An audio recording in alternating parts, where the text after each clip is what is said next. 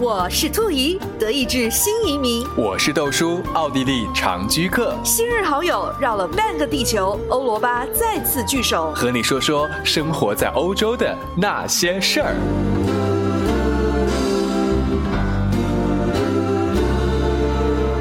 豆叔说：“欧洲，我们的朋友遍天下，我们的话题是越来越 international 国际化。今天呢，我们又连线到了一位我们的好朋友。这个好朋友跟我们的渊源故事呢，是有点千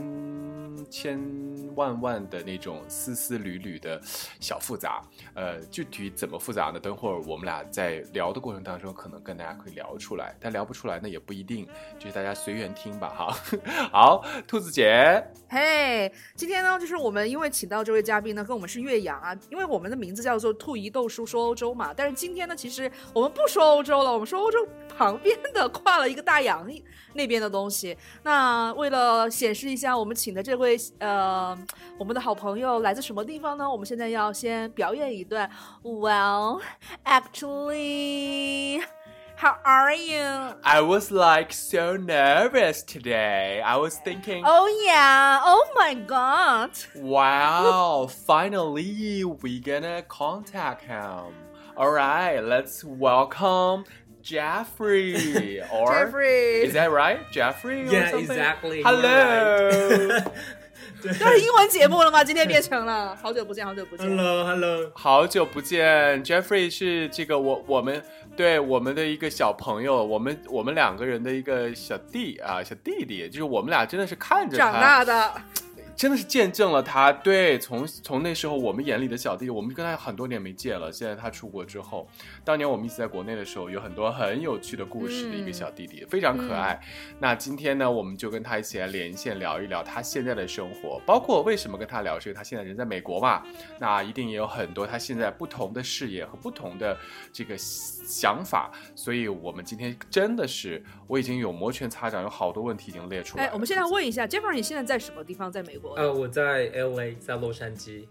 对，那各位听众朋友们，如果你说 L A 的话呢，那你就 low 掉了，OK？那你必须要说 L A，要连读 L A。那你要卡住很多人呢，因为有些人还是在读 L A 吧？可能是我在 L A，L A 肯定是不 OK 的。但是你就把它分开来读，因为很多朋友可能就看到两个英文字母嘛，就会读成 L A。Jeffrey，你之前会会怎么样读？就你来 L A 之前的话，你是怎么样读的？很多人都会读 L A。对，因为我过来之前已经就是有很就很喜欢就了解，然后看一些美剧嘛，那他们都这么说，然后我就觉得那他们这么说，他们就是对的，所以我就会。偏向去跟他们学，不不跟其他地方的人学。L A 这个梗，这个很多人已经很多都知道，所以可能大家已经开始越来越普及，可能在读的时候都在 L A，一定要连读。好，那我们还是立牌嘛，因为每一次我们就是呃兔姨豆叔去采访就不同国家的呃朋友的时候呢，都会先要问一下你们那边疫情现在怎么样呢？美国的疫情还好吗？因为之前确实有一段好像看到媒体上啊，或者说 social media 上面。就是比现在的印度可能稍微好一点点吧，但是就每一天的那个新增也是非常多的。但就是你身在 L A，就是你在那段时间，就是具体就是美国的疫情真的那么严重吗？嗯，我在这边其实当其实目前来说，好像美国的疫情还是在全世界是最呃人数是最高的。然后当时也像最高的一天的的那个感染率是三十万，虽然没有印度现在这么。高，但是现在已经已经越来越好了，因为疫苗已经在打了嘛，我自己也打了两剂。哦，啊，现在也慢慢的在，嗯，对对，羡慕羡慕。羡慕，因为其实我觉得美国一开始的时候，大家都觉得说好像是抗疫差生嘛，但是一到打疫苗这一个的话呢，就是欧洲人民又开始羡慕了，就开始说，哎呀，虽然他们就一开始可能就是防控不太行，但是呢，就打疫苗的这个速度还是挺快的，真的是。因为疫苗现在在欧洲来说的话，很多人就连第一针都还没有打上了，对吧？因为 Jeffrey 应该就是身边还是朋友，都是很多是学生的这个人群比较多，对不对？那现在在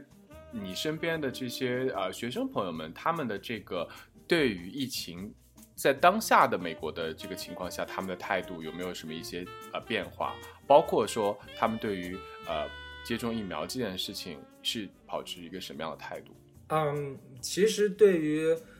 中国留学生来讲，他们很多人其实不是很敢去打疫苗，因为他们会在网络上或者是新闻上面看到一些打疫苗的一些后遗症啊，或者是一些特例。嗯，呃，但是我自己是觉得，我个人是觉得说，其实他施打的是有几千万人，那有那么几例的呃反应是很正常的，就是可能也是他们自身的问题。但是大，我觉得大部分的中国留学生比较谨慎，他们他们会观察很久，哎，他他们会，我我算是在中国留学生圈里面打的，呃，就第一个吃螃蟹的人吧，就是等于说。他们会好多问题，我就会感觉他们比较担忧，会经常问我说反应怎么样，然后什么时候打一第二针，打完第二针又一直在采访我，就是说，就是说，哎，会会不会发烧，会不会会不会什么什么反应这样子？但即使我跟他们讲了，说我我反应挺好的，我没没啥反应，就是打的手臂有点酸，但他们还是在到现在还是一直在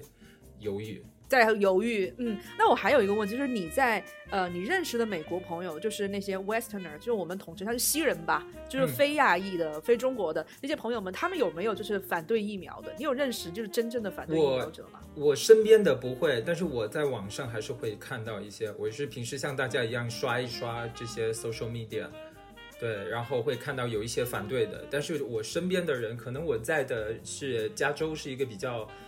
比较开放的一个地方吧，然后也是比较国际化，让大家的思想都会比较呃 open minded，比较接受新的东西一点。嗯，那你对于一个就是经历了整一个呃美国的疫情，就当时也没有回中国吧，就是因为那个国境封锁的关系，就基本上是从疫情在美国开始爆发，然后到后来就是慢慢的得到控制，然后到现在就是疫苗呃接种率越来越高。你你本人对美国政府的这些呃抗疫的一些做法？就是还满意吗？满意度有多少？觉得哪些地方还可以做的嗯更好？我觉得起初我是非常不满意的，就甚至很失望。那时候非常羡慕羡慕国内，就非常羡慕哇，中国做的那么好，而且我们也是真的是封城封了两三个月就就恢复正常了，开放了。这边一开始就整个都是放就放生的状态，然后最后就是说要封城的时候，这边也不能完全不能像中国一样那样封城，这边就只是，嗯，只是说只是建议，然后我外面会有立很多牌子 stay home，但是它没有一些惩罚措施，而且可能我觉得也很难吧，它不像我们那儿就一个一个小区。啊，一个小区住的几几千户、几万户的人，然后你只要派一个人驻守在门口，这样进出的这样，但是这不行，就是你也知道，美国就是都是 house，但他不可能一个 house 派派一个人，就很难。就是其实也理解，但是，呃，真的是疫苗出来后，我就觉觉得又慢慢的恢复了，对他们就恢复了信心。那真的是也是希望，就是欧洲的疫苗也赶快跟上，因为现在中国人呢也是越来越多了嘛，都是几亿的。几亿的 project，整个中国已经。那其实我们今天请 Jeffrey 过来呢，就是除了一开始就小聊了一下美国的疫情的真相以外呢，其实还有一个议题的。因为我们刚才呢，豆子在呃开篇的时候就说到，其实我们跟 Jeffrey 是有了千丝万缕的联系。那在我们两个还在中国的时候，我们还在电台呃工作的时候，因为我们两个呢就是那个呃。D J 嘛，音乐节目主持人不是那种动次大次的 D J 啊，音乐节目主持人，所以呢，我们都会去采访歌手。其实当时 Jeffrey 已经是在广州小有名气的一个，嗯，就是新生代的歌手，所以我们有很多的机会去跟 Jeffrey 聊天啊，采访 Jeffrey 啊什么的。那 Jeffrey 其实当时在中国，在广州，其实已经是发行了专辑，是签了公司了吗？当时？哦，对我当时就刚大学毕业。跟你们认识，然后那时候好像就签了公司了。嗯，那那其实签了公司，在中国也已经是出了专辑，已经是出道歌手了啊。然后突然间，我们就发现这个小朋友呢，就来到了 L A，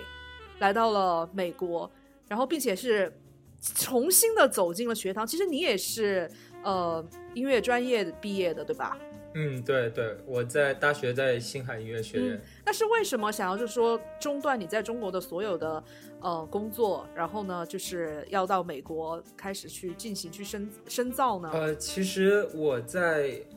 我我我就是从一直以来我都想要出国，就是想要出国留学，这是我自己的一个。一个人生的一个怎么说呢？是一个遗言清单，一个 list，就一定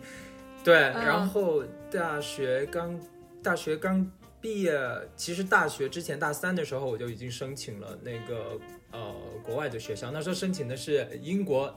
然后是申请的利物浦大学，嗯，offer 也拿到了，然后那时候啊行李箱也买了。甚至是什么信用卡，信用卡也办了，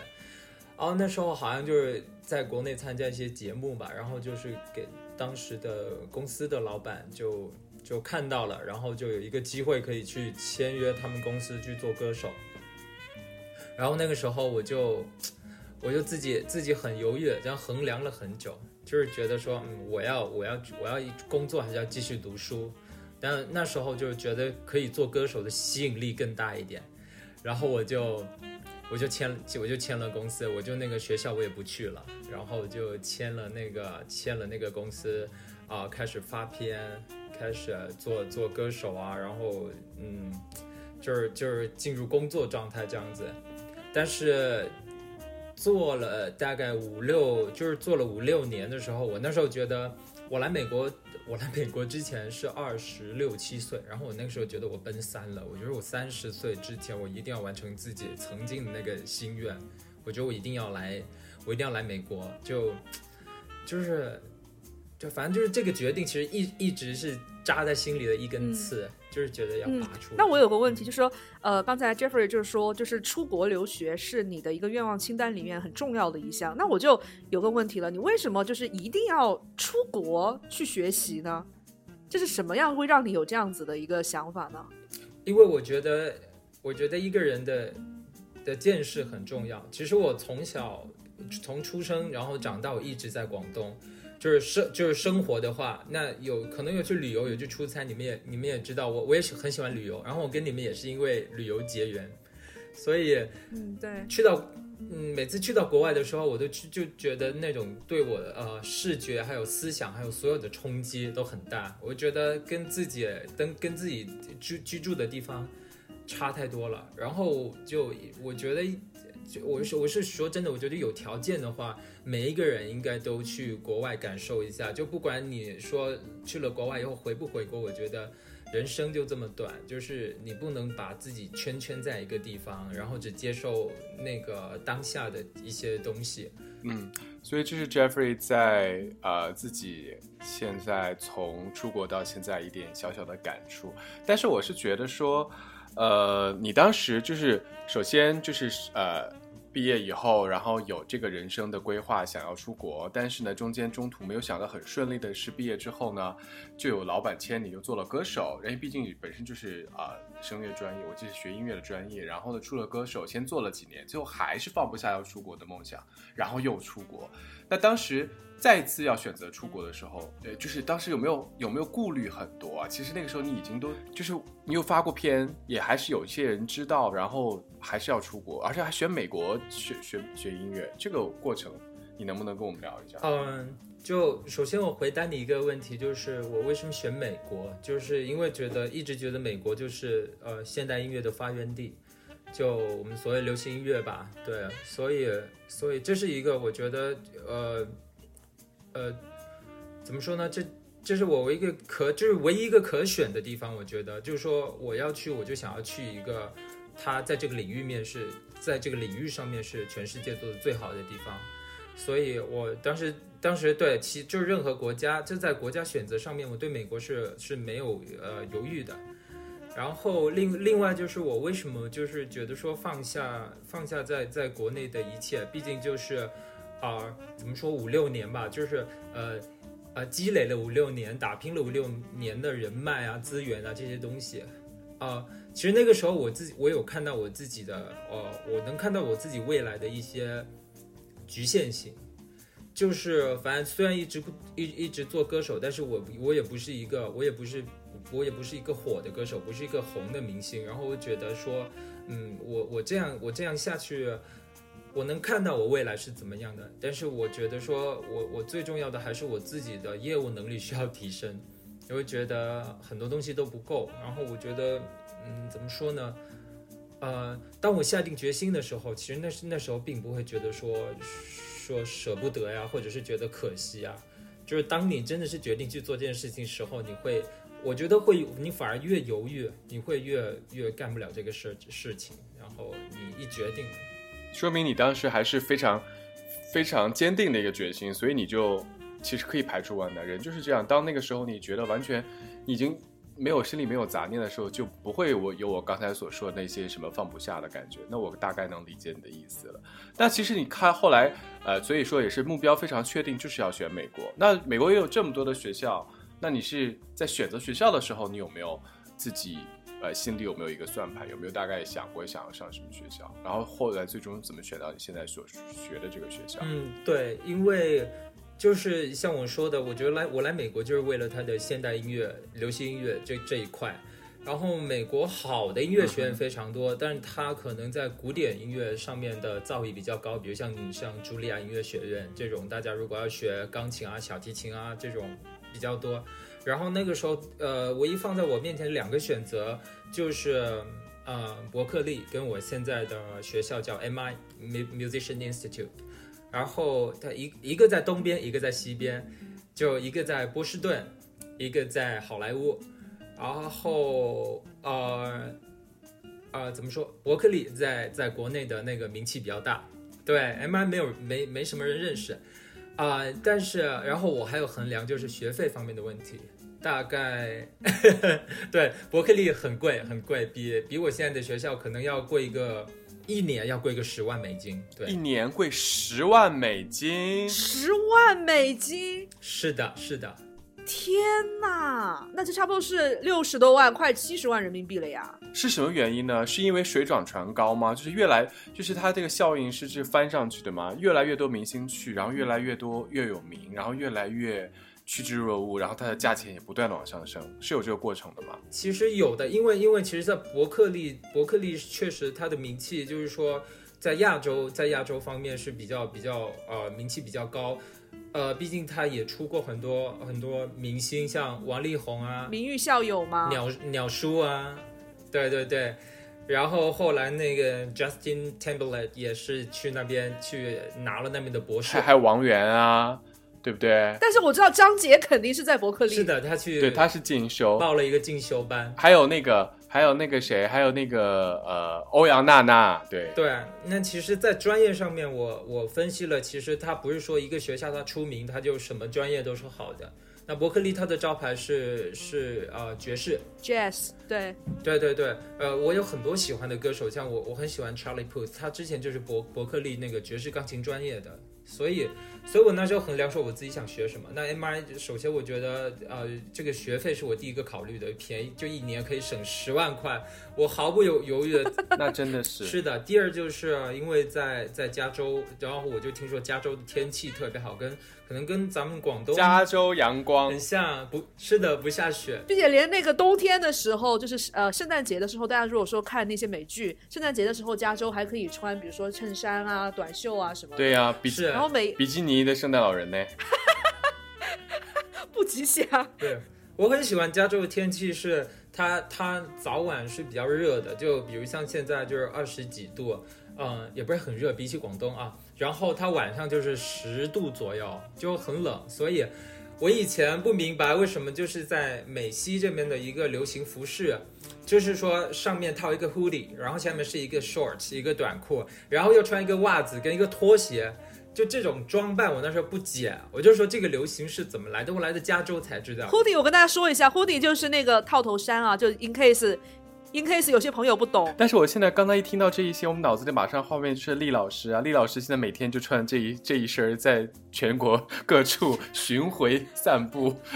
利路修。所以厉老师他。他是那个 originally 是 from California 对吧？是个加州小孩。OK，好。他说回家是说回加州。好。哎，那我有问题，就说其实就是那个呃 Jeffrey 学的那个流行音乐专业，就我们正儿八经的从业务上来说，是 MI 会更好。就是你有你有做过这样子的调查，是不是？呃，他其实没有说哪个学哪个学校更好，但是在 MI 的话。因为我我也去查了，他就是如果在中国的有什么名誉校友，那有，啊、就是除了周笔畅之外，然后有有那个蔡健雅，然后我就非常，哦我也很 OK，对对对，因为我喜我非常喜欢蔡健，就是这种创作型的歌手，而且我也觉得就是风格比较接近。那我在爵士这个这个领域，我觉得我还是比较，呃，就比比离我的比较遥远。然后那时候我就就是考虑到这个问题吧，但是不过真的，我觉得就是说实话，我觉得还是学费这方面让我选择了 MI。是最大的一个因素。嗯，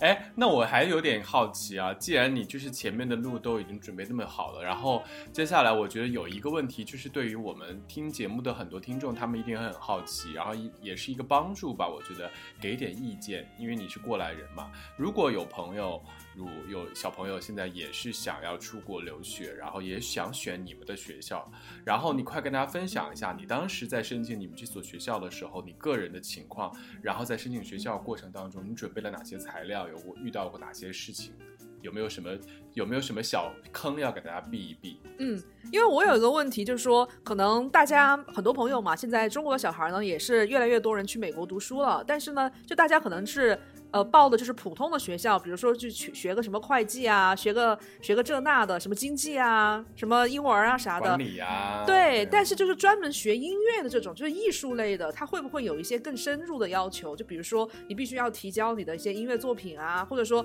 它会不会就是如果说我的呃那个 bachelor 就是我的本科不是学音乐的话，但是我就是非常热爱音乐，我有没有机会可以到 MI 去读 master？哦，好，那我来讲这个学校。首先，首先，首先我，我可能可能国内的同学在申请美国的大学、美国音乐学院的时候，第一件事就是想到中介，然后找中介。那其实，其实我我当时我是没有找中介，因为我我说了，我在那个我大三的时候，很多年以前在申请英国的时候，我就找了中介。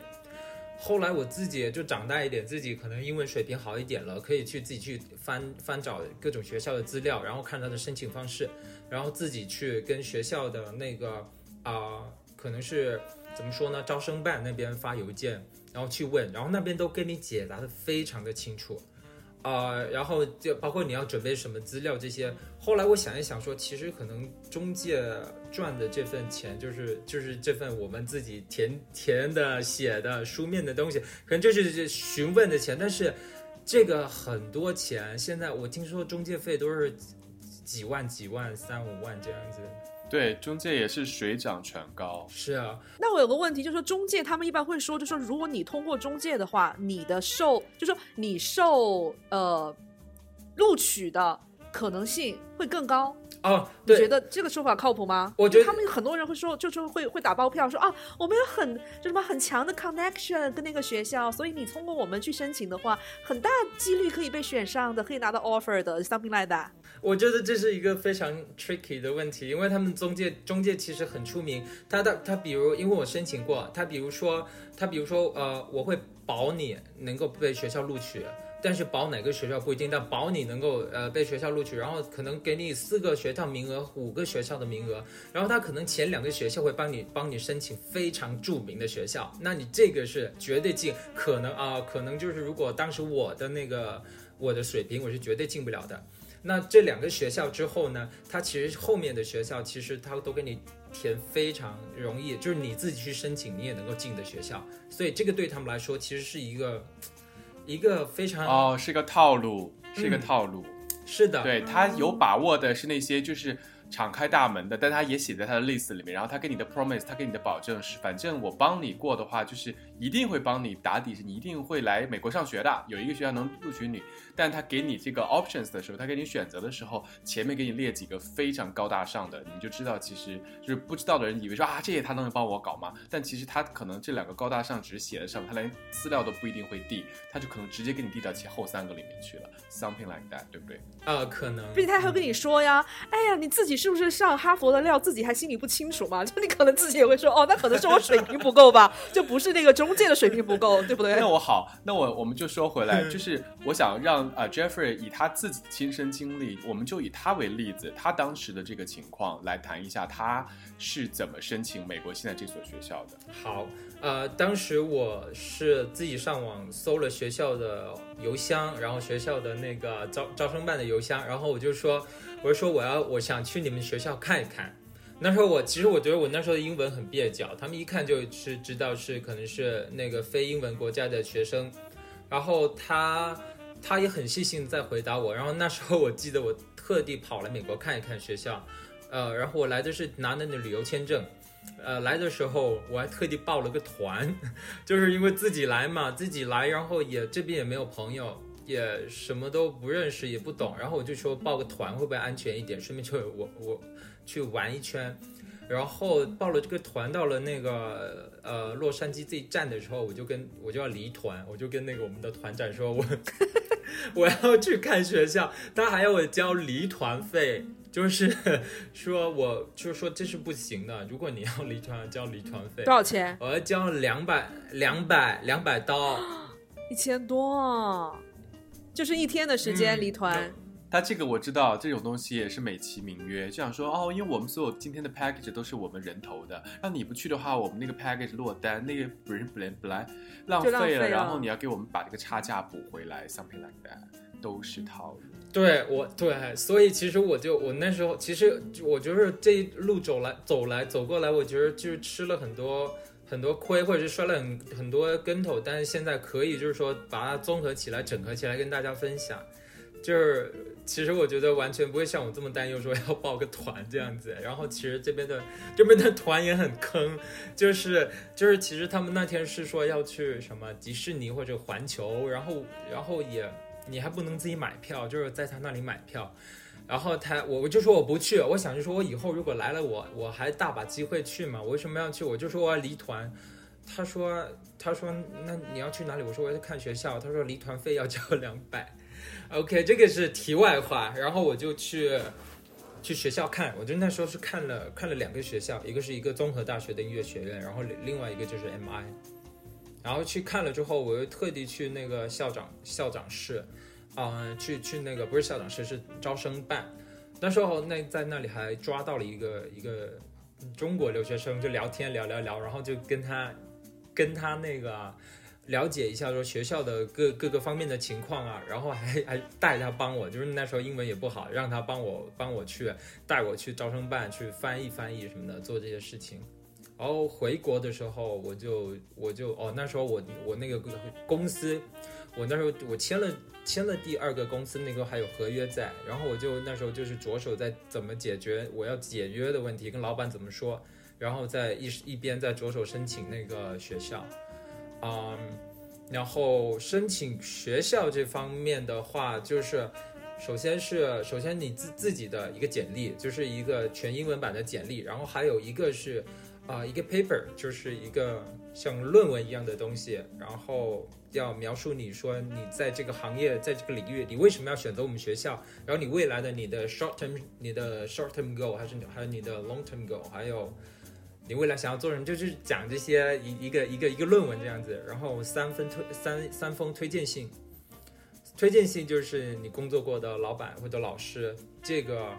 可以找可以找网上可以找代笔，就是中介会帮你做这件事情。但是我觉得淘宝这件事情，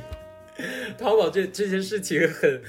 就是可能很便宜，就会有人帮你写，但你要拿去给你自己的那个老师专业老师去签名。对，三封推荐信，然后后来就是你的作品集。你的作品集啊，可能我这看不同的专业，它有不同的要求。就是比如你是声乐的，那他要求你就是呃要教五首歌曲，五首歌曲是不同的 genre 的，就是唱，比如一首 pop，一首 jazz，一首 R&B 这样子。然后他要看 还有一首中国民歌，行不行？OK，这个其实这个很加分哦，真的，真的。这个很加分，完全 OK。因为其实对他们美国的学校来说，他们招生，其实在美国学校是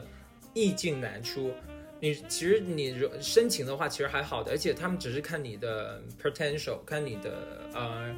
你的那个潜力。然后你如果是你有自己的那个民族的东西，有自己的跟别人不一样的东西的话，其实对他们那个呃考官或者是他们的那个学校老师来说，这个会更让他们眼前一亮，觉得哇，这个是那种 exotic 的东西，就对。其实你你唱 R&B 或者摇滚什么，在他们美国就是他们自己的东西，你对你唱不过他们，所以你准备了，所以你的作品你准备了什么？我的作品的话，其实我那时候也有也有想说，哎，那会讨好学校的那个面试官的话，然后我就准备了几乎都是英文歌，然后呃还有原创，然后但原创就是中文歌，那那时候学校就。就非常喜欢我的那个原创的东西，他就觉得哦，是一个可以创作的的的歌手，有多一多一项才华这样子。但是你如果是原创的话，你中文的话，你还要翻译你的那个中文的那个，把它翻译成英文。我记得我那时候也是自己翻译，然后其实全部都是不 make sense 的，就是 就是我觉得翻译成乱翻译的乱七八糟。现在往回看，我觉得很傻。但是我觉得学校的老师还是很。怎么说呢？就是就是他们还还是网开一面，或者是他们对你很包容的。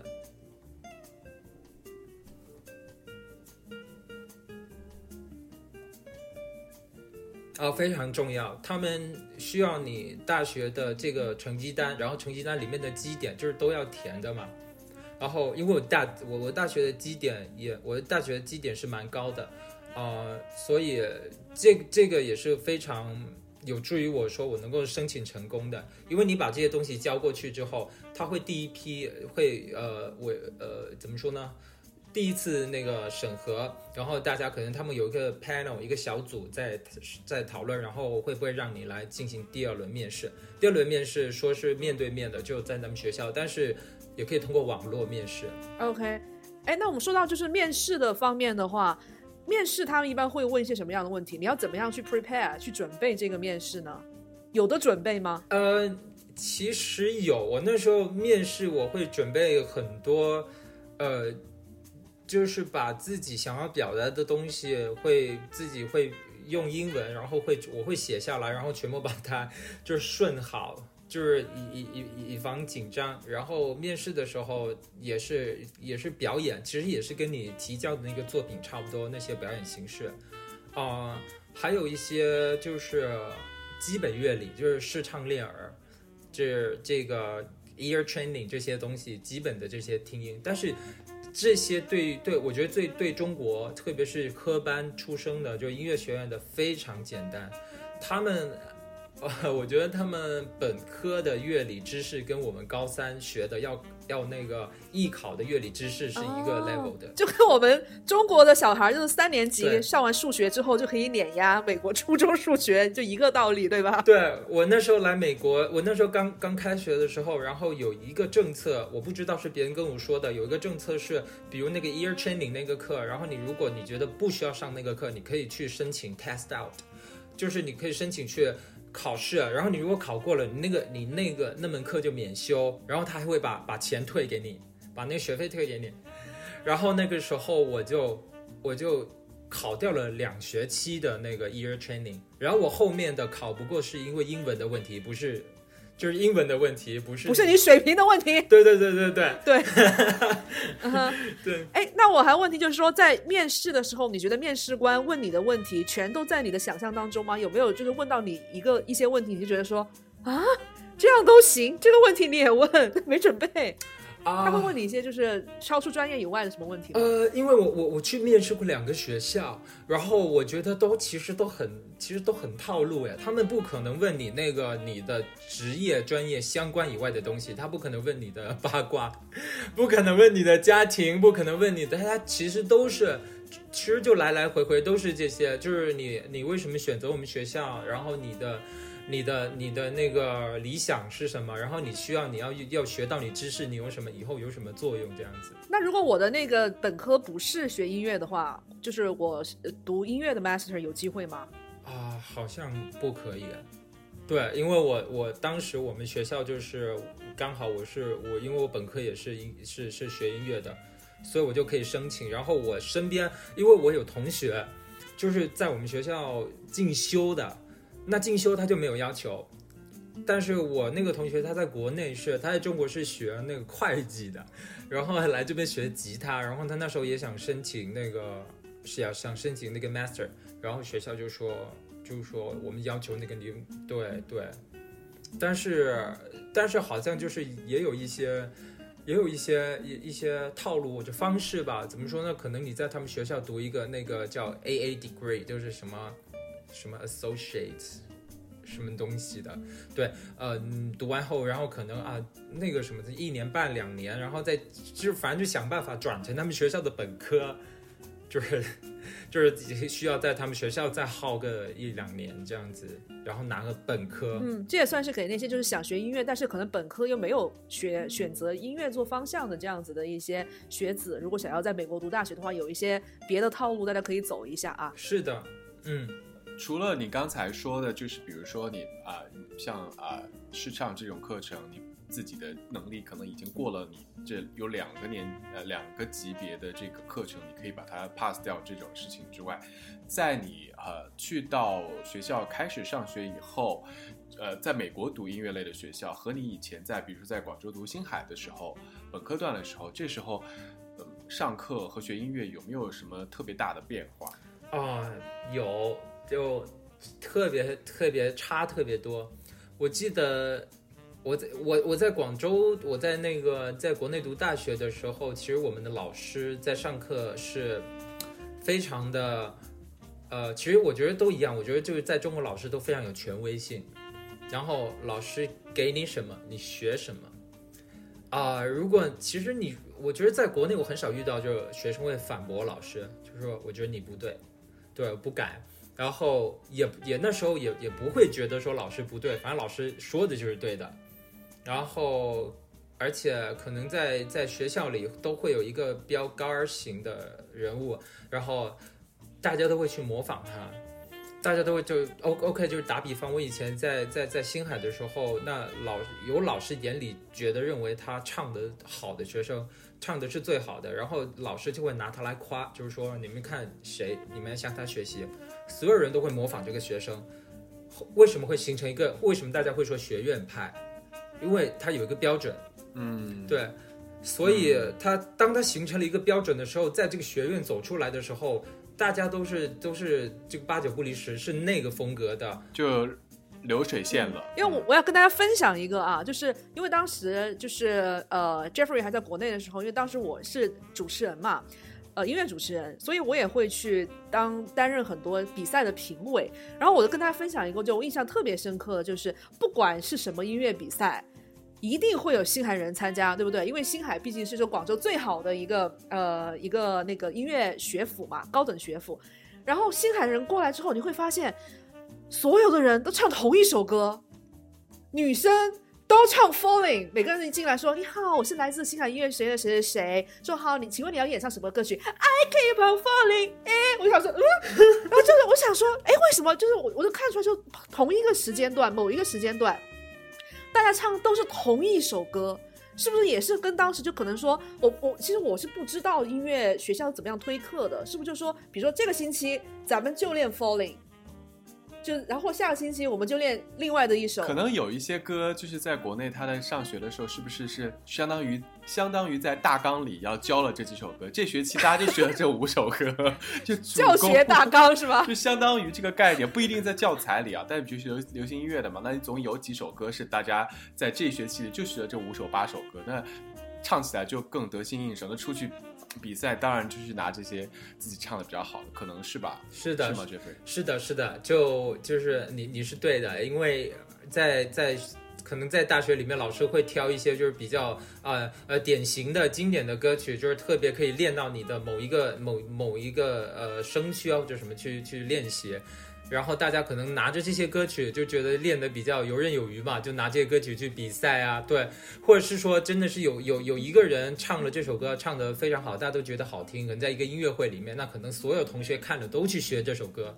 然后都想说拿这首歌。但是这种情况，这种情况在美国也会有吗？不会说回美国呢？不会不会，美国哇，就是美国这边学生太有个性了，我。他们真的，他们的态度就是就是 I don't give a，嗯，就是对，我不能说。F。I don't give a yeah，然后呃，我刚来刚来美国上的第就第一天去见我的专业老师，然后我进去的时候，我就一直想着，我就已经做好心理准备说，看看老师能教我什么，很兴奋。一进去的时候，老师问我说：“你想学什么？”我说：“ 我说老师，我说。”我想学什么？我当时就是想，就是突然就脑脑袋短路了。我想学什么？你想给我什么？还能点菜，对，所以以为是在学校食堂呢，就是学校阿姨给你给你勺什么你就吃什么，没想到啊还可以点菜了。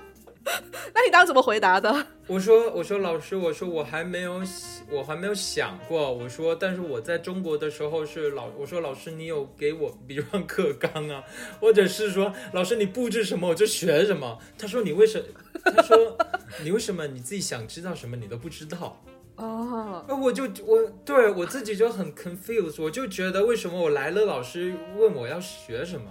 就你从来没有想过这个问题，其实。我没有想过我去到我还要回答老师，我要带着问题去上课。哎，那其他的同学有说吗？就侃侃而谈说，哦，我这个学期要干嘛干嘛。特我觉得特别是就外国人，特别是美国学生，他特别的有有有主见，特别知道自己想要什么。他一进去，他可能说的比老师还多。他就一进去，他就说，OK，坐下，Well。Well，Let's talk about well, let's talk about 什么什么 yada yada yada，然后就跟老师说，啊、我觉得，我觉得我我我觉得我适合什么风格，然后我的那个我的偶像是什么，我以后我想要成为他，我觉得我现在我的那个，我觉得我现在我的我的问题在哪里，所以我希望就是我可可以跟老老师好好一起一起来解决这个问题，就是甚至就是我觉得就很平等的对话。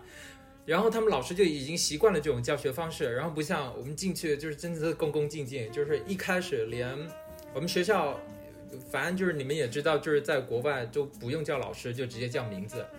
就是对我一开始我都一直都不不怎么敢，你知道，就是就是嗯，就是 Mister。那你怎么叫他 teacher 吗？难道就哦 Mister 哦叫对对对姓 OK？对对，就是就是像 Mister 什么，他们会觉得哇，这个学生好正式，好。好怪啊。对他，他们也对，他们会觉得说哇，怎么这么正式，这么有礼貌？因为他们觉得他们的不就是他们也没有把他们放在一个高高在上的地位嘛。嗯，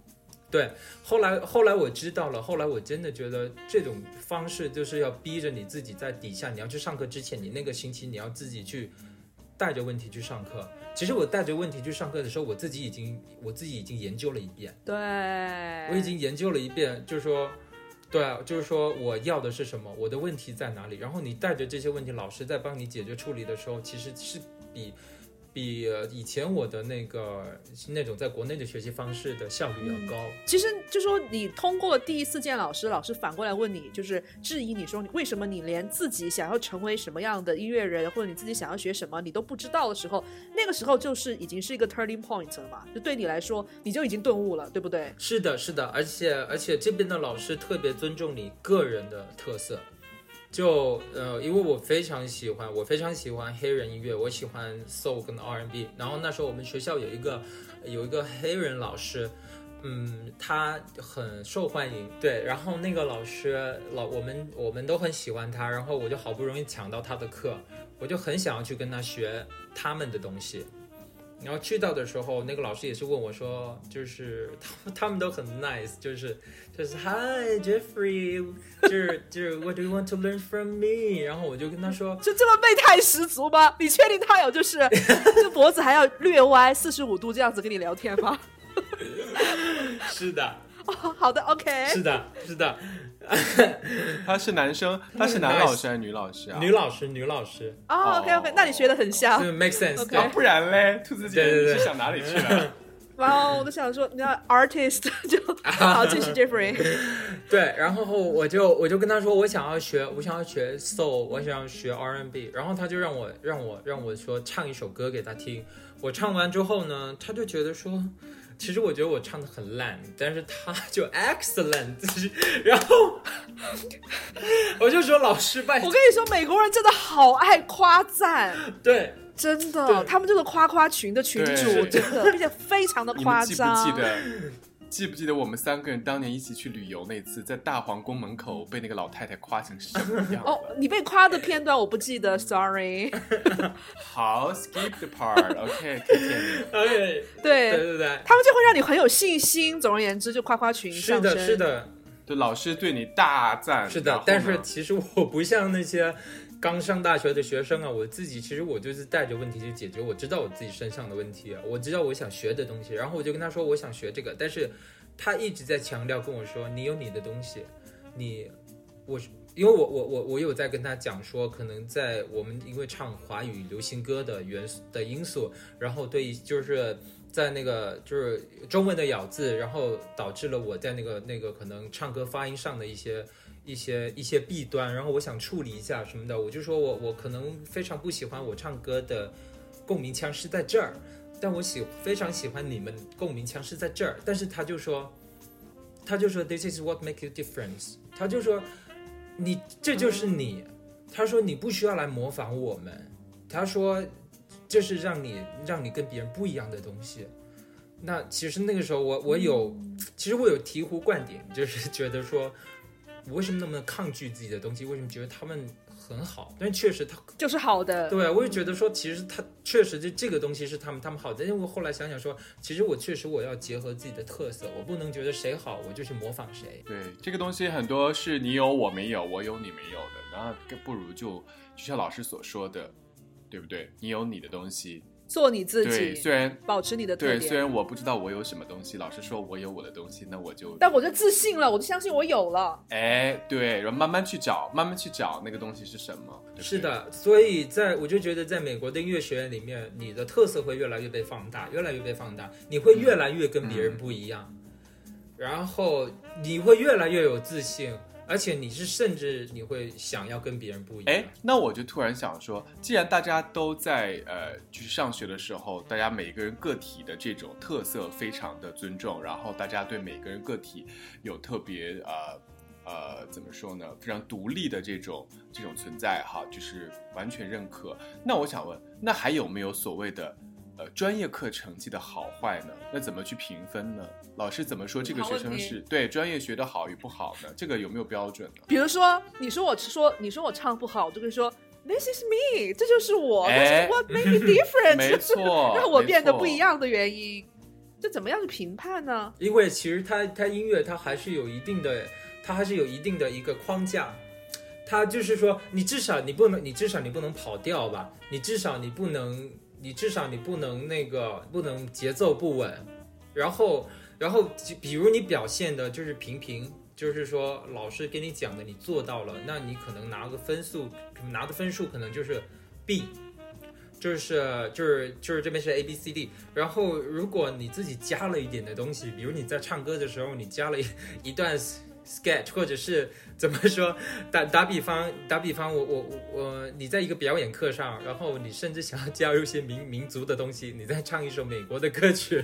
你真的想要飙飙一句，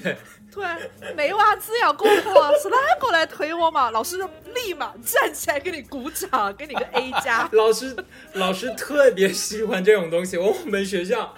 哦，我们学校百我们学校百分之四十是留学生，然后就是全国各地，就是全世界各地，就是有有印度的，有有瑞典的，有欧洲的，波兰的，什么俄罗斯哪都有，然后韩对中日韩都有。虽然中国中国留学生占的比例是最高的啊，但是。老师特别喜欢看到不一样的，也其实说实话，就对他们来说，他们其实教了这么多年都是美国的东西，他们这他们看到有一些东西让他们眼前一亮，真的是像一个醒酒汤一样，就是突然让他们这样子，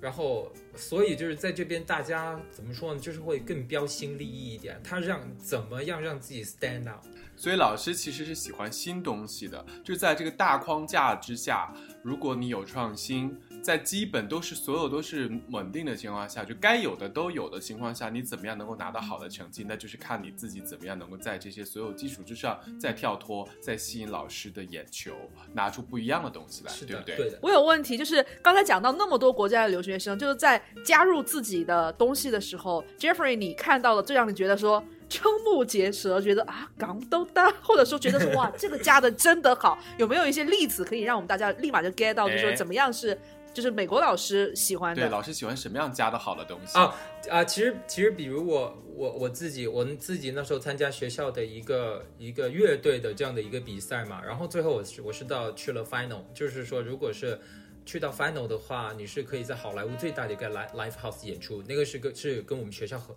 合作的，然后那个时候就是、啊可能几十支乐队只选四支。然后我们这支乐队就是我是唯一的一个一个一个呃中国人的乐队，华人的乐队。然后那个时候我就自己有有有有耍了一一些一些小心思，我就是因为其实真的跟他们比，我拿我就是在业务方面很多东西就是而且是要唱原创，所以在在在这个方面我觉得我没有优势，但我觉得我唯一我唯一的优势就是都是老师给我的信心，就是说我跟他们不一样，我有我自己民族的东西。然后那个时候我就有一首我们要演我们要表演三首歌，然后有一首最后一首歌我把它拿压压轴，然后那首歌里融入了很多中国的那个风格，我在里面加入了笛子，它是首 hip hop，然后我在里面加入了笛子，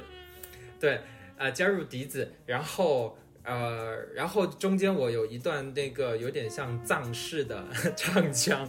就是对他们来说，他们觉得很很很很新鲜，就很民族。对，藏式唱腔，你的意思是是那种就是套马杆感的那种的、呃、那种来了吗？哎，你还可以，你刚才那段，呃呃，类似的，对。然后就是有没有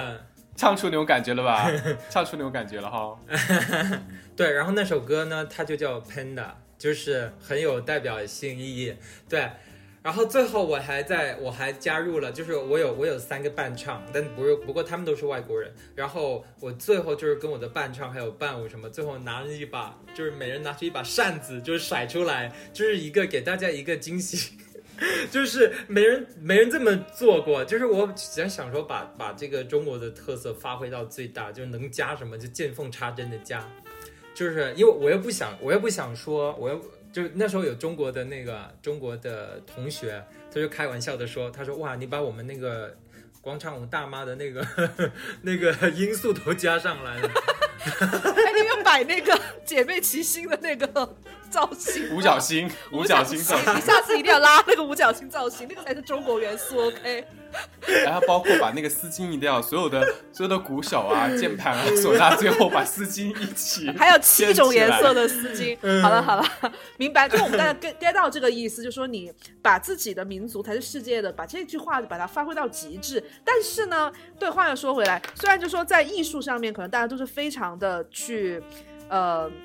那个就是希望有更多的民族的东西在里面，但是你作为一个亚洲人，像刚才你也说到，就是说亚洲人在中国，包括你参加乐队比赛的时候，你的乐队里面只有你一个人是中国人，就是大家对亚裔音乐人的态度是怎么样的？还是说，还是说，就是大家对亚裔音乐人的态度还留在那种哇哦，你加了中国的东西，我们觉得哇好开心，因为这是我们没没有见过的。但是当你认真唱歌，我就会说什么鬼？就只有当我就是你知道，只有当我就是那个就是 a world music 就是世界音乐的时候，我把我的亚洲的风格，把我的中国的这个 identity 发挥到极致的时候，你才觉得我是一个好的音乐人。会不会有这样子的一种想法？呃，其实在，在美国，在在我我觉得，呃，特别是在我们学校这方面是还好。我觉得，因为学音乐音乐做音乐的人，他不会太太有这种怎么说呢？这种 partial 的东西就比较包容、比较开放的态度。是的，而且他们也更那他们也更就是喜欢去学习一些不同的东西，就是每个音乐人都想要加一些不同的东西在自己的音乐里面。那我我我在我们学校，大家其实对亚洲人的，我觉得就是就是啊，然后 thanks to the K-pop，就是那个韩国的流行音乐，嗯，是的，就很多美国人他看到亚洲人，他他很很容易会跟 K-pop 会联想到到在一起，因为他们问我就说他们他们即使他们知道我是中国人，但他们问我说你你是做什么音乐的，我就说我我是做 pop，然后他们就说 K-pop，就是他们会会把这个画个等号，我也不知道不知道为什么，就是就是他们就 Asian pop 就只能等于 K-pop，对对对没有大家他们也没有 J-pop，因为 J-pop 以前也很火呀，曾几何时。J-pop 曾经很，现在所以为什么现在中国的这几大 idol 这个几个顶流在猛推 C-pop 嘛，就是包括包括这个啊，对吧？这几个哈，对吧？明白，就是希望大家就今后讲到 Asian pop 的时候，就心里就不能只有 K-pop。是的，是的，还有就没错，是你看黄子韬啊、张艺兴啊，他们现在都在标榜 C-pop 呀，就在做自己的中国的这个呃流行音乐的这个标签嘛。是的。是那我要再问你一句，其实我个人觉得，我如果找到了这个方向，我其实很容易陷入到一个 stereotype 里面，就是我知道我加了藏式唱腔，我加了呼麦，我加了那个笛子，我加了二胡，美国人就会喜欢，我就拼命加，拼命加，我不管好坏，我就拼命加，并且我每首歌都加，这就是我所谓的 K-pop，呃，呃 C-pop。我觉得这个路线也是不对的耶，就是我想要表达是这个意思。是的，其实他们 K-pop，他们也他们也没有加加入任何的什么韩国的民族的东西。对他也没有什么突然间跟你 啊绿了啊绿了，因为他们加来加去，他们加来加去只有一个阿里郎，有没有他？还能加什么？嗯，对不对？不是，但我想说的是这样的，但是 K-pop 为什么就是大行其道，有这么大的影响力？呃，我想，呃，Jeffrey 应该自他们学音乐可能更专业，但是从我的角度，我的了解，我认为是这样的，就是他们其实没有，并没有所谓的加这些所谓的对对呃笛子啊、呼麦啊这样的这种元素，但是。他们从他们真正的音乐性当中，已经走出一条很有标签化的一种音乐的呃风格了，就好像当年的 J-pop 一样，就是日本的那个流行音乐一样。你现在听当年的那一段时间的 J-pop 流行的歌曲，其实你是可以找到它当中那个套路的。其实这两年、这几年，你在 K-pop 里面，是不是从音乐人的角度也是一样？你是可以找到一条，就是他们的一种 DNA 吧，就是那条链子，他们是提高度提取出来的，也算是小小的一种，呃。生产线的这种感觉，其实是有点生产线感觉的。他们做出那个那条线了，但咱们现在 C-pop 这些刚才你说的这几个人啊，这些偶像在做的，我觉得他们还在还在试图找这条线是什么。我相信有一天通过不止可能一代两代，希望我们很快吧，有更多的这些中国的 idol。音乐人可以把这条线找出来，就真正出了一个 C-pop。那个时候就好像就好像我之前很爱看的一个抖音博主，他们很喜欢就是改歌、改编歌，就是说我用一个谁，比如 K-pop 的方式来编一首中国民歌，他编完你就觉得这首歌非常的 make sense。我下次推荐给你们那个那个那个博主，非常做的非常好，我觉得他完全就是找出这条线是什么，可能对他们学音乐的人来说，可能更好，呃，理解这件事情。其实我想要问的就是说，K-pop 就是因为 Jeffrey 是学音乐是专业的嘛，他跟就是 A-pop 就是美国的那些流行音乐，它有就是本质上的不一样吗？还是说就是这样的？其实。其实之前就是包括 J pop 呃 J pop K pop 他们在起步的时候，其实都是在学美国的流行音乐嘛。只是说后来就是因为他们实在是文化，我不能说侵入入侵啊，就是他们的文化传播到了呃其他的地方，然后就是吸引到了很多的呃外国人的注意，就西方人的注意，就是让这个 K-pop 成为了一个标签。但是我觉得它的音乐方面，就是其实和美国的一些 pop music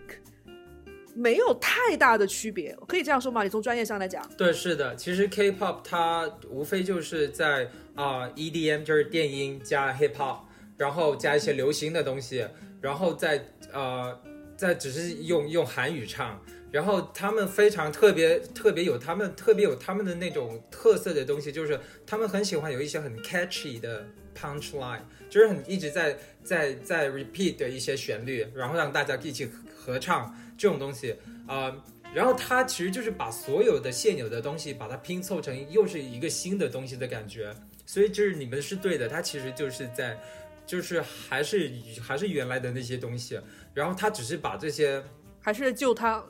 对他把只是把这因素放到一起，然后变成变成他的一种新的形式，然后很很奇怪的，就是也不是奇怪，就是很好很好玩。那是我们学校有一个，我们学校就每天下午会有一个表演课，那个表演课就是所有的专业，就是鼓、键盘啊、吉他、贝斯，还有声乐，然后你可以选选你要去哪一个 genre，你去你要你要哪一个风格的音乐，然后你就去那边去那边去合奏，拿了谱合奏，然后这个是要给学分的，打分的。呃，然后这个就是有。他有，他每天有不同的风格，他有那个有有有有爵士，有有爵士，然后有 blues，有 Latin，有 hip hop，有 R&B，然后还有个 K-pop，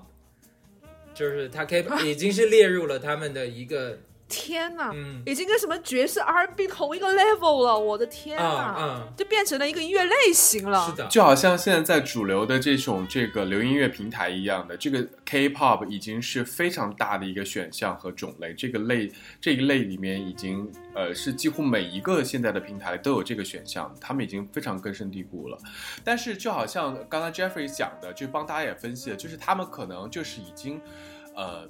研制出了一种配方，我可以这样说，研制出了一种配方，就是换汤不换药，就是我们就是这三段式、五段式，然后每一段式的这个标准几乎是呃有定下来，只不过就是花就是花哨的部分不一样。比如说像刚刚 Jeffrey 说，一般的 K-pop 有几个经典的元素一定要有的，你这个几个元素只要齐了，你就是一首经典的。啊，K-pop，比如说他们是有 EDM，对不对？有电子音乐，他们是标签，他们一定中间有一段 rap，然后他们有非常每一首歌几乎都有一个洗脑的一个 hook 给你，就是让你可以不断重复，像 Oba Gangnam Style 那句话就不断不断重复，类似于这样，一定要有一个啊，就是这种东西他们拼在一起，好。行了，我们以后所有的 K-pop 就这样一种模式来做。当然了，当中一定会有少数的一些变化，但是大标准是这样子了，所以才会有产生了一个 K-pop。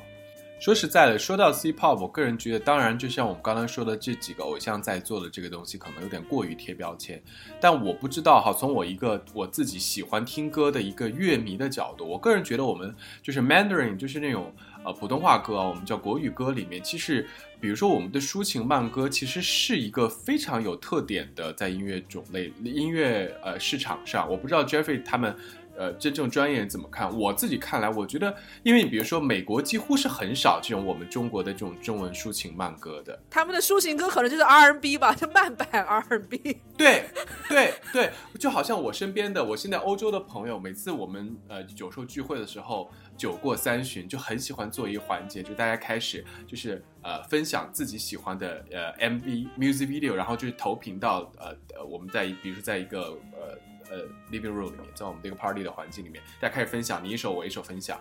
然后几乎所有的外国人清一色的都分享的是有节奏的歌，更重。但是我们一对你我我就后来在我的播单里一发现，我平时听的很多歌都是抒情慢歌，就是。真正呃就是流行的，或者说我反而我就算我听的很多这些舞曲，好像就是 K-pop 比较多，或者就是欧美的歌比较多，我就发现那是不是我们中国的那种抒情慢歌，其实也已经算是一个一个小小的一个一个风格了。这个在你们学音乐的这个角度里面是怎么？哎，不好意思，我插一句啊，Country Music 算不算是？算不算是美国的抒情慢歌？算吧，我觉得已经算很慢了。它对它，因为这种 country 在美国还是因为比较旧的一个一个一个东西，就是在这边现在就是说也不是一个主流了，很少年轻人去听它。但是其实对，就我觉得它比起中比起啊我们中国的所谓的情歌，它还是节奏性还是强很多的。对，但在这边已经非常非常的安静了。对。我觉得也，我觉得其实跟他们的听歌习惯还有一个可替代性的问题，呃，很很有很有关系。就是，就确实西方人，特别是美国人，这两年听的特别多的 hip hop、EDM 的什么，因为他们就不管是 party 还是他们开车，还是他们他们随便他们播的歌，都是要节奏感非常强的这种。然后我，对，然后我我我跟我就跟一个美几个美国的同学、美国的朋友，然后如果是坐了他们的车，他们播了他们的音乐，一一一路嗨，就是从从出发嗨到目的地。然后，但是他们不喜欢坐那个中国中国学生的车，因为我们有时候会 跳到一些中国的情歌，然后他们就整整个 down 下来，就上一首歌还在还在哟，然后下一首歌就可能是一个林俊杰的一个节奏，然后他们就整个人就是看着窗外，然后也不知道干嘛。当然就整个觉得他们可能他们就听听音乐的习惯，喜欢这种刺激性的东西。那因为因为因为我觉得中国人很注重在流行歌里面，中国人很注重歌词。就是我在咱们这首歌就哎，他们跟着唱歌词，我好喜欢，然后旋律又好听，对，是这样子的一个一个听歌。那比如他们除了那你说他们除了 party 啊，在在听歌路上啊各种各样的活动慢，那他们有时候要放慢歌怎么办呢？他们有很多可替代品，他们可以放 jazz 啊，他们可以放 old jazz 那种。所以就六七十年代的，是的，是的。然后，然后为什么 K-pop 能起来？K-pop 正中他们的口味，K-pop 就是节奏性很强，然后有一些很 catchy 的东西。呃，所以就是为什么中国中文就是咱们所谓的 C-pop 这么就是确实是一个非常有特色，就是走不进他们的音乐的那个圈子。嗯，就是这个原因。只红了两首歌。小苹果和母鸡母鸡，那个小鸡小鸡，小鸡小鸡是算红了吗？我跟你讲，小鸡小鸡在 YouTube 上的播放量惊人之高。哦，我我当年我他们是真的爱还是说好笑？他们觉得他们觉得好笑，但他们那个节奏也 catch 到他，就是刚才 Jeffrey 形容的那个还是有洗脑的部分的。当然那个 music 也很好笑，他们也不懂他唱什么。当然那首歌王王蓉自己可能也是不知道在唱什么，那些那些他喊的那些东西都根本不是语言，我觉得。但也是，我觉得他也是打到这一，然后就是小苹果。就是这两首歌真的是在美国，在在欧美市场是的确有人知道的，有听过。其实我觉得刚才 Jeffrey 讲的一个话题，我觉得，呃，我也是之前有痛心疾首的去思考过的，就是关于歌词的问题。像当年的歌词，就不光是，当然中国的歌词到现在啊，就还是会有一些。挺好的歌词，但是不得也不得不说，现在的中文流行曲的歌词也越来越粗制滥造了，特别是一些所谓的中国风的歌词，真的看不下去。就把典故，把典故摘下来，写在纸上，再看一下这个典故跟那个典故能不能押一下韵，然后再找一下什么那个唐诗宋词里面的名句，然后排一下，就怎么样把它排列组合一下，就完全前不拉缸后后后不着店的那种感觉。欧美歌更不要说了，全都是什么啊，我爱你呀，你不爱我呀，就是那种初初中呃，中国现在的英文水平的话，大概小学三年级都可以看懂了那种那种水词儿。不如我们就来点个名好了，你点一个名，你觉得最听不下去谁的歌词儿？我知道你要说谁。其实我觉得那个 Bruno Mars 的歌词我就听不下去，并且他是非常的直男癌，就是那种你知道。我就是刚想说你说他。就是有一首歌我听了之后，我就我就想说，我的天呐，这个歌词居然有人会写，并且有人会喜欢，就是那种什么呃，我喜欢你是你的福气。然后我知道你喜欢我，是因为我有我有那个 condo，我有大的那个呃 flat，然后我有长加长跑车，所以你喜欢我。然后我喜欢你是因为你的福气。我想这是什么价值观？这是什么爱情价值观？就完全是。当然，如果你不看他的歌词哦，你去听他的歌的话，你觉得是 OK 的，就是听他的旋律是 OK 的。但你想一想，西方的音乐人是曾经写出像 Beatles。然后像 Bob Dylan，现在只能写说，因为我有跑车，我有钱，妹子你爱我。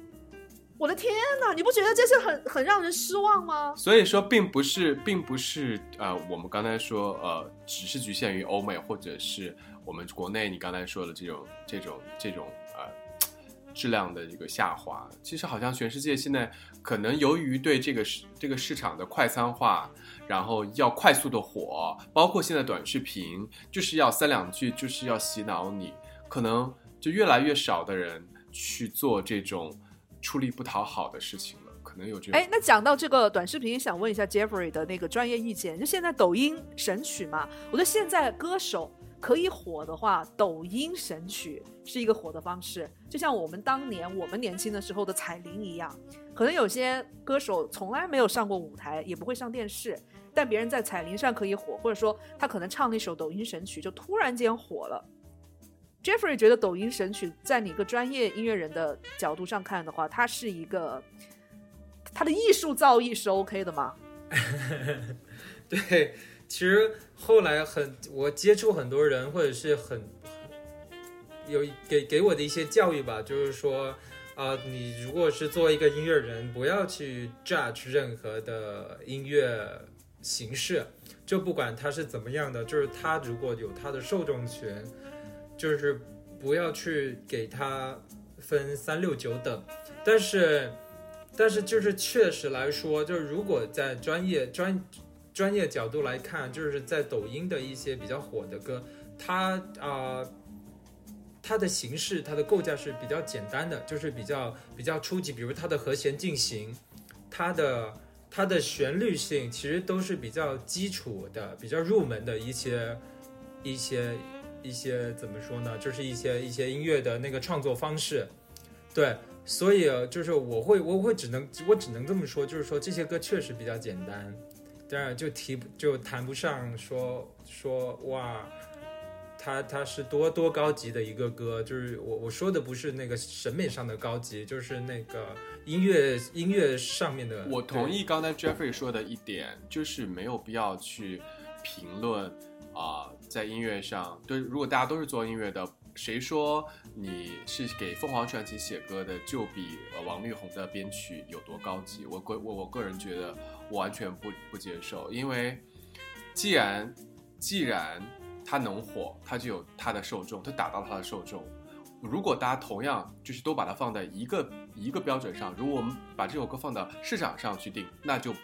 就用市场的标准去去看待。如果我们拿到呃另外一个标准，我们用另外一个标准去去衡量。所以永远是 depends on 的，我觉得这点我是同意的。所以现在就是流行音乐圈已经没有什么鄙视链了。如果说以市场作为导向的话，那就市场市场说了算。就算市场说小苹果、小鸡、小鸡好。即便我们就觉得说哇，这个音乐走向不高级，但是它就是市场已经给他颁了奖了呀，用手指投票呀，用点击投票。那其实他还他其实这些歌也是有套路的，像刚才 Jeffrey 在分享就是 K-pop 的套路的时候，其实你一一想说，哎，套路挺简单，动次动次，再加上 punchline，然后再加上一些有的没的东西，那你会不会觉得说，你想，因为你作为一个创作歌手嘛，你会不会想说，为了写出可以红的歌，你也会去用这样子的套路去写你你之后的歌。呃，我以前是会这么做的。以前就是反正写歌都就是目目的就是研究着写什么歌能火，什么歌能红，怎么什么歌能赚钱。然后反正公司的老板也是这么要求的。然后就是很长一段时间在研究说歌怎么火。但是嗯，现在不会了。就是反正到了就是。反反正因为随着年纪的增长，然后你的那个、那个、那个，我觉得怎么说呢？有个词叫无欲无求还是什么的。我现在比较，我我现在比较佛系。对我现在就是做，我现在反而就是想要想觉得说，我想传传播一些，可能就是可能就想想以后想说，我可以把在这边学的带回去。然后把在国在国内我自己有的东西在这边传播一下，给大家认识一下，就我们的的音乐啊、文化、旋律什么的。对，就是这现在目的是这样。这样我想要去迎合市场的话，嗯，说实话我也摸我也摸不透。然后其实那样做也挺累的，就不如自己做自己，不如自己做自己喜欢的就好了。就是我们说不定就垂直打中了，就是喜欢你的那群人，就生根你的这条线就好了。我觉得这个。也也 OK，但是前提是饿不死哦。对对对，对不对？对对对，这个很关键嘛，对不对？因为你学这个，你也是一技之长，你是要养家糊口的嘛。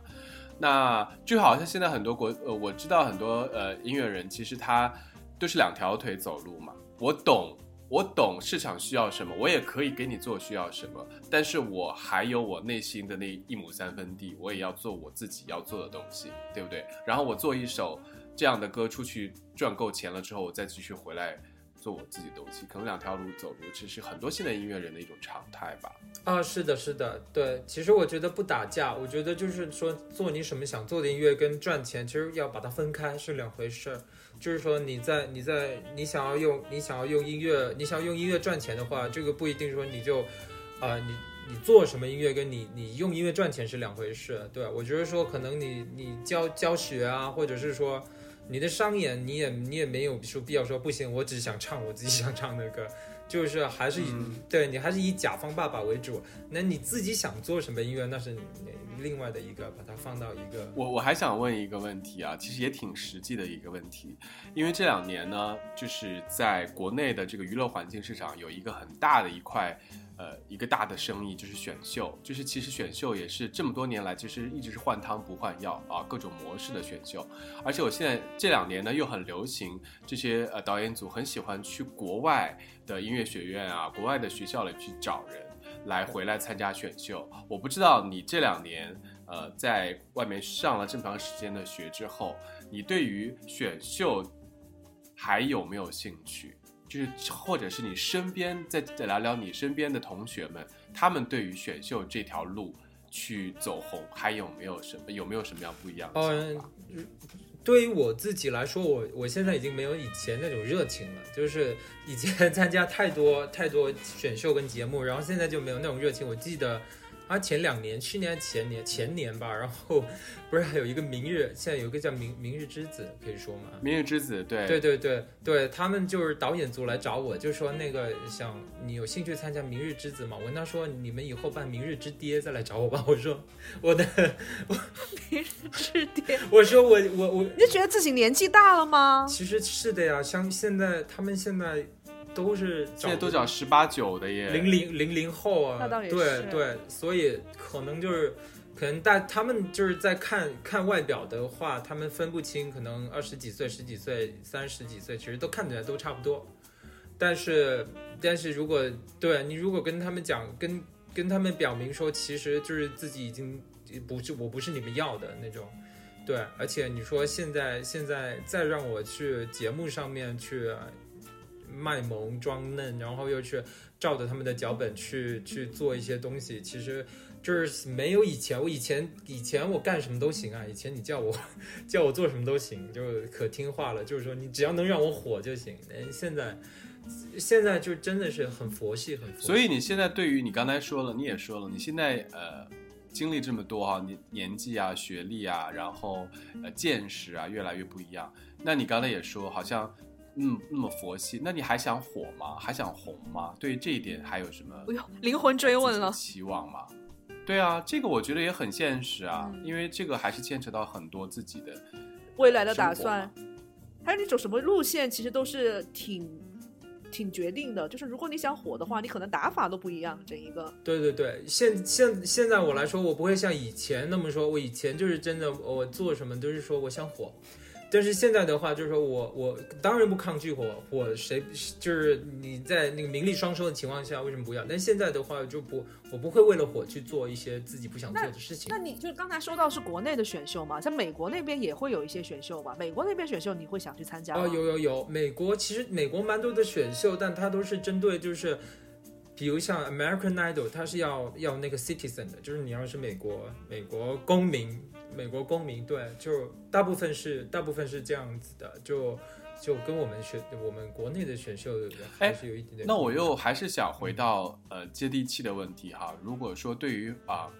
呃对于音乐制作的这个角度来说，还有一个很现实的问题，就是其实啊其实做音乐也是蛮蛮。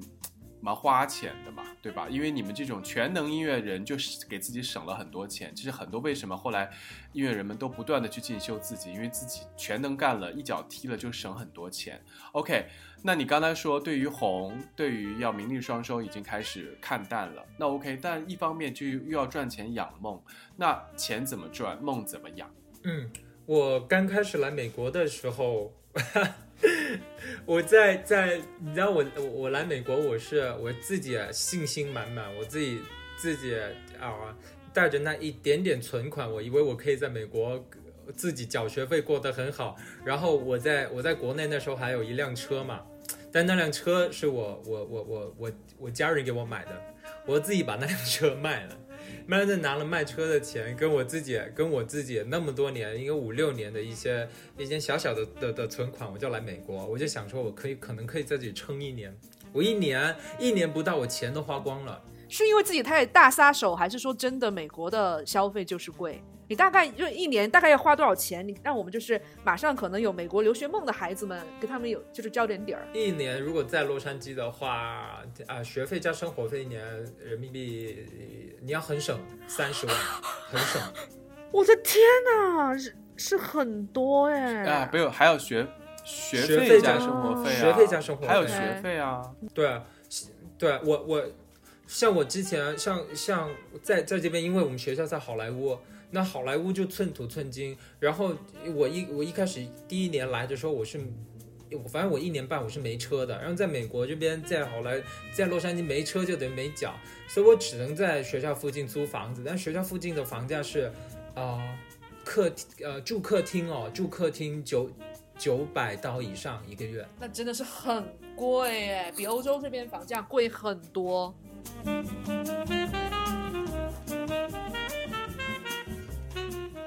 我觉得现在就是在全球的伙伴，大家都共同的目标就是整个大环境会好起来，就是疫情赶快过去。我觉得像啊、Jeffrey 他自己所说的计划，如果是要回国，那我们也非常祝福你能够赶快毕业，赶快回国，然后在国内有更好的发展。但是我知道，虽然说在疫情期间，你好像自己的。呃，学习和生活也没有完全被打断。我知道你也有在做新歌，你有不断的还是在有在创作嘛，对不对？是我现其，实我们刚才问了一句，就是做歌贵不贵你现在其实完全是一脚踢，对不对？所以你省了很然后那个是从从？你听听看，听一下这个专业的名字，independent artist，就是什么东西都 independent，是的，做什么都是要自己做，嗯，是的，不能依靠别人。是啊。然后我们我们的课程就是从从那个 songwriting，然后那个 production，、对啊然后 recording，然后独甚至立就是要甚至独立是那个、嗯我们还嗯还学 Photoshop，学怎么做做专辑封面。就自己封面都要自己做，是的，是的，甚至还要学起宣啊，学宣发、对，啊，学那个 学自己的是 management，是是是，mu-，music business 跟 marketing 我们都学。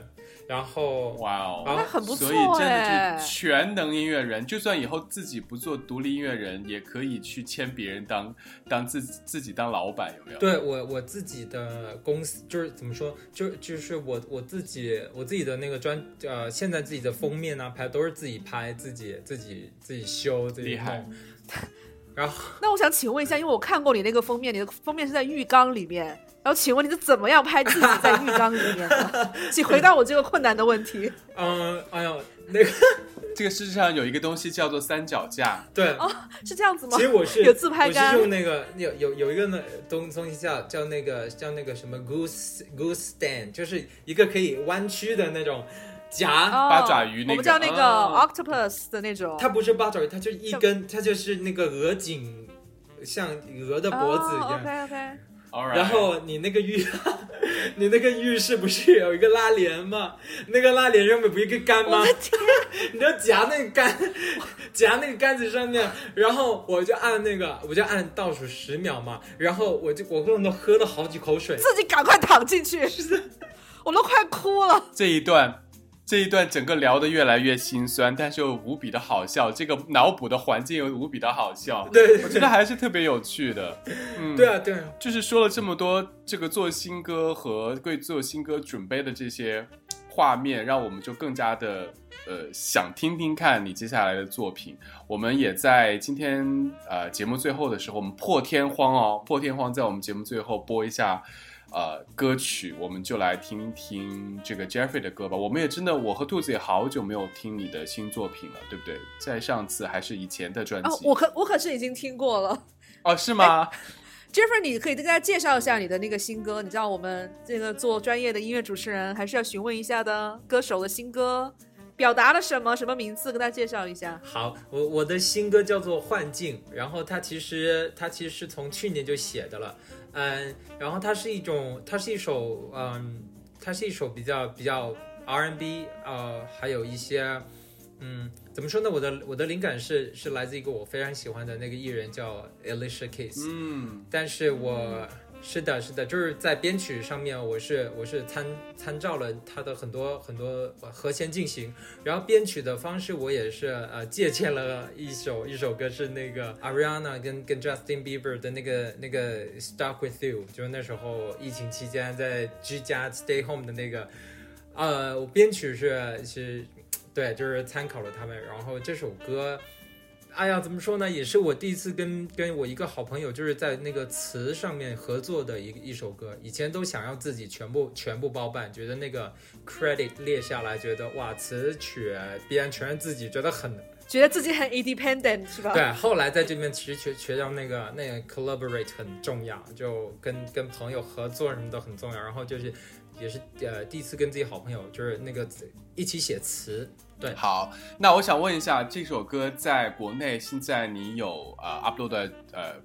各种平台了吗？大家可以听得到吗？在网易云，我是那个独家授授权给网易云的。对，好的，那大家等一会儿在我们的节目最后听到这首歌，如果你喜欢的话，你就可以去网易云来找一找哈。Jeffrey 的中文名字我们今天一直没有提，他叫做郑智力，好不好？Jeff Jeffrey 郑智力的这首幻境，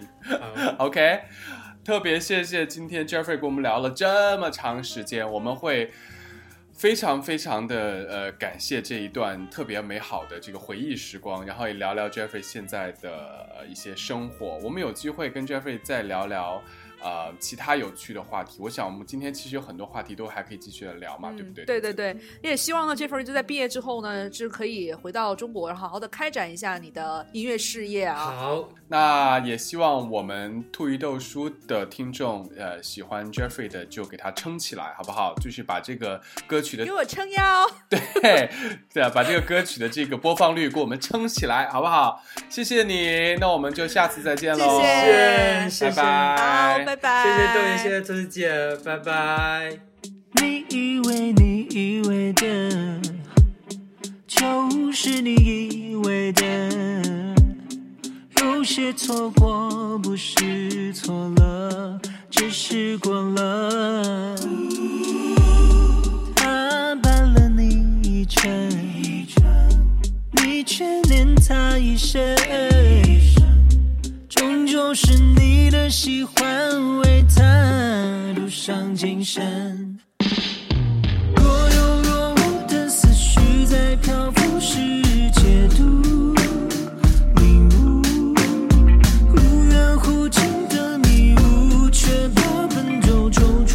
strong